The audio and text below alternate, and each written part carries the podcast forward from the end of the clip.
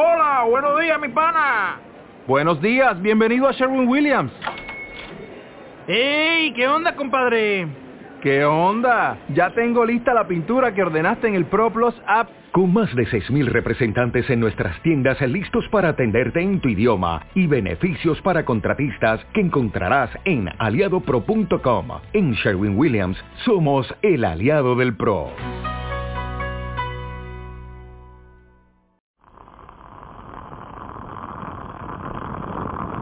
Hola, un saludo desde La Habana.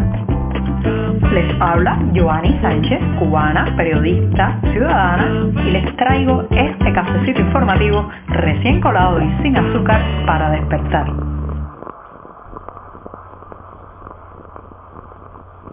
La cafetera está terminando de colar y hoy es miércoles, el día atravesado de la semana, una jornada que ha amanecido nublada y con algunas lloviznas aquí en la capital cubana y en la que se está conmemorando nada más y nada menos que el Día de la Cultura Nacional. Este 20 de octubre de 2021, hace 153 años que en la ciudad de Bayamo se cantó por primera vez lo que más tarde se convertiría en nuestro himno nacional. Así que voy a servirme el cafecito informativo para que se vaya refrescando y les cuento que aprovechando la efeméride he renovado este podcast con nuevo tema musical y otros detalles que espero les gusten. Una versión en la que han contribuido muchísimos colegas y amigos, entre ellos quiero agradecer especialmente al músico Babel Urquiza y al cineasta y editor Eliezer Jiménez Almeida. Y con esto, con esto me voy a los titulares que tocaré este miércoles bisagra, miércoles puente en mitad de la semana.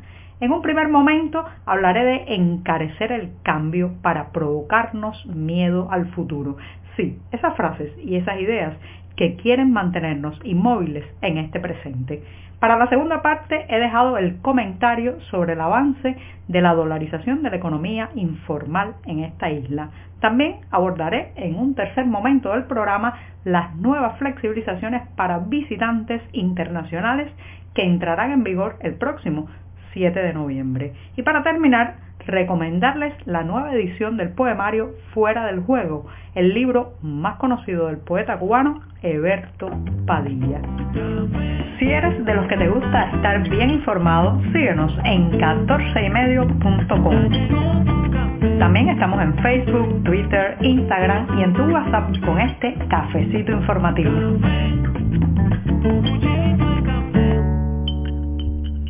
Ahora sí, voy a tomar la cucharita para revolver el café que se ha ido refrescando y así tomarme el tan esperado primer sorbito del día sin azúcar, pero siempre, siempre necesario. Después de este buchito me voy con el tema principal de hoy que les había adelantado. Se trataba de encarecer el cambio, sí, hacer que pese cualquier transformación y que nos sintamos los cubanos temerosos ante lo nuevo. Cada día, señoras y señores, vemos muchas maneras en que el oficialismo intenta hacernos creer que el futuro tiene que ser bajo este régimen o no hay futuro posible.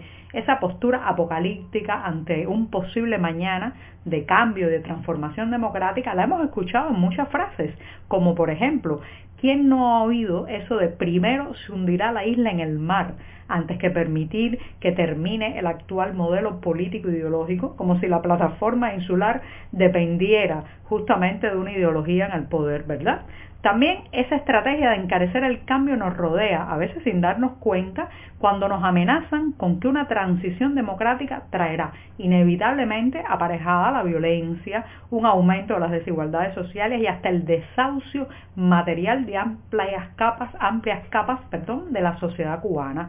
Es la misma táctica, una táctica casi copiada del marido abusador para hacerle creer a su esposa víctima que no hay vida después de él, que ella no podrá emprender ningún proyecto sin incluirlo y que está condenada al fracaso si decide huir del maltratador. Fíjense que es la misma estrategia, pero a nivel de Estado, a nivel de Ejecutivo, a nivel de partido.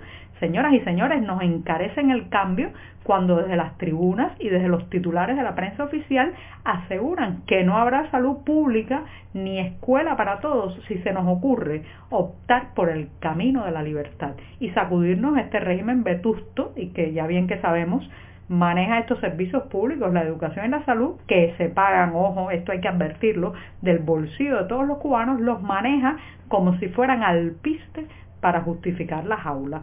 A lo que hay que agregar que el deterioro del alpiste, el alpiste está muy malo porque la pésima situación de los hospitales, la ideologización de la enseñanza demuestra que no justifican los barrotes a pesar del uso político de ambos sectores.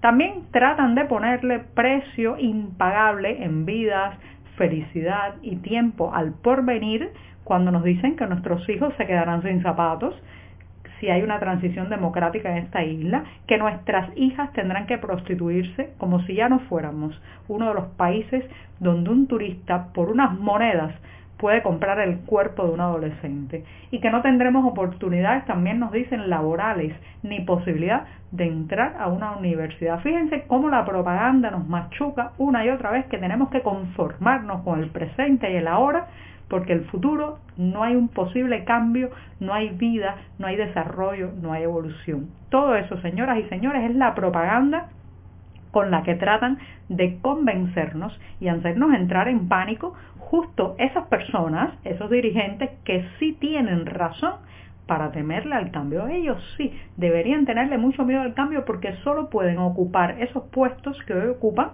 bajo el actual sistema que premia la docilidad y la mediocridad en lugar del criterio propio y el talento. Son ellos, esos jerarcas de verde olivo y esos mandamases de guayabera impecable cubriendo sus abultados abdómenes los que le temen al mañana. Ellos sí le tienen miedo al futuro. Así que mejor vamos a sacudirnos a esos fantasmas y no dejemos que le pongan tan desorbitantes precios al cambio. El cambio viene, señoras y señores, está llegando y nada ni nadie lo puede parar. Estamos contigo de lunes a viernes a media mañana cuando el café se disfruta mejor. Comparte conmigo, con tus amigos e infórmate con este cafecito informativo. Y en el segundo tema de hoy nos encontramos con un viejo conocido, sí, el dólar estadounidense que sigue ganando terreno en Cuba, sobre todo en lo que puede llamarse las operaciones que se hacen en el mercado informal o mercado negro. Basta dar un paseo por los sitios de clasificados digitales y comprobar allí que la mayoría, por ejemplo, de eh, los anuncios de venta de casas, de vehículos y también de electrodomésticos tienen o solo un precio en dólares o un precio que alterna entre la moneda nacional o su equivalente en eh, la moneda estadounidense. ¿Por qué está ocurriendo eso? En primer lugar, señoras y señores, la falta de confianza en el peso cubano que cada día tiene menos poder para convertirse en bienes y servicios. La inflación, la devaluación de la propia moneda nacional está generando mucha desconfianza y cuando se va a vender eh, sobre todo propiedades de gran calado como puede ser una vivienda o puede ser un automóvil, la gente prefiere apalancarse en una moneda que esté segura, que esté sólida, como es el caso del dólar, también conocido en las calles cubanas como fula verde o con cierta ironía también se le dice la moneda del enemigo. Pero también hay otra razón para eh, solicitar dólares cuando se hace una operación de compra y venta y es que muchas familias están acumulando esta moneda o la están colocando en bancos fuera de Cuba a partir de un pariente emigrado para utilizar justamente este monto en eh, un plan de salida de la isla. Entonces vemos muchos anuncios donde se vende una casa, se vende una propiedad, se vende un terreno, se vende un vehículo, pero a pagar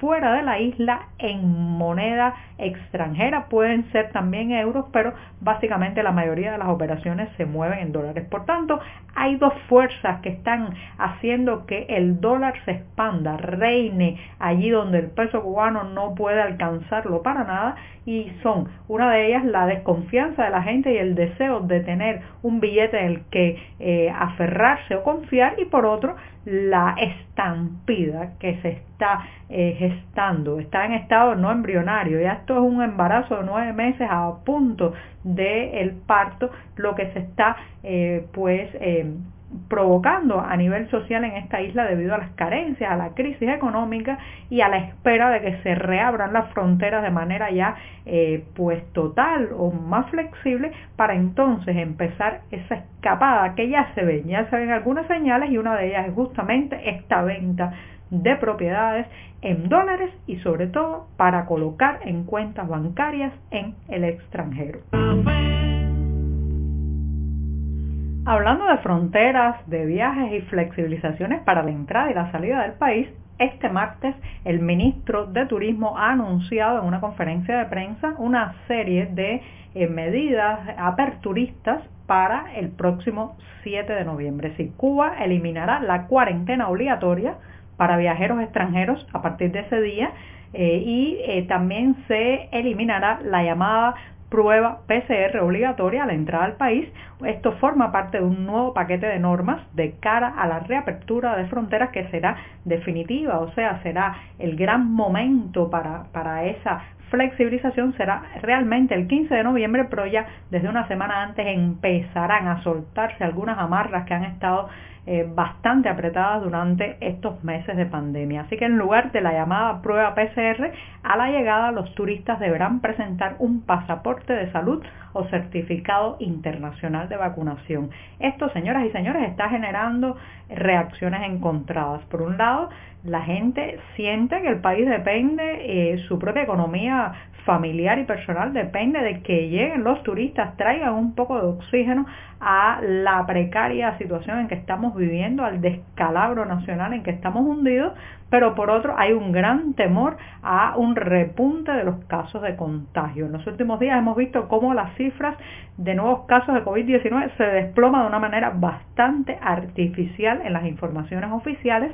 Esto ha generado mucha suspicacia porque da la impresión de que el régimen cubano quiere acabar por decreto con los contagios por COVID para poder justificar la reapertura el próximo 15 de noviembre. Así que hay temores de que ahora, a partir de ahora, se empiecen a barrer bajo la alfombra las verdaderas estadísticas que siempre ha habido muchas dudas sobre los números oficiales, pero en las últimas semanas las dudas se han multiplicado por mil al, ver cómo se comporta el número de contagios, mientras en la realidad uno sigue conociendo casos de gente contagiada por todos lados y no solamente contagiados, sino que escucha muchas historias de personas que a pesar de tener todos los síntomas no pueden tener acceso a una prueba PCR o a un test de antígeno porque no lo hay o demoran o cuando finalmente se las hacen se extravían los resultados. Entonces todas esas anomalías están generando en la gente mucha desconfianza con los datos oficiales. De manera que, reitero,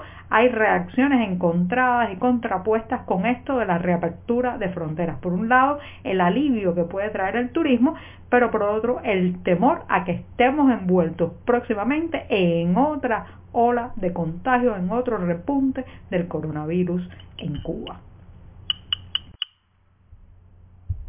Y como les prometí al inicio de este programa, voy a terminar el podcast de hoy con una recomendación, sí, una nueva edición del libro Fuera del Juego y otros poemas del escritor Eberto Padilla, su libro más conocido y que además provocó una controversia de dimensiones incalculables. Esta vez es una edición de 2021 de las ediciones Cátedra que va con eh, pues la mirada, el paso, el repaso de los editores Yanelis Aparicio Molina y Gustavo Pérez Firmat. Y justamente me voy a ir con unos versos de este libro que dicen así, le pidieron sus labios resecos y cuarteados para firmar, para erigir con cada afirmación un sueño. Por hoy es todo. Te espero mañana a la misma hora. Síguenos en 14medio.com. También estamos en Facebook, Twitter, Instagram y en tu WhatsApp. No olvides, claro está, compartir nuestro cafecito informativo con tus amigos.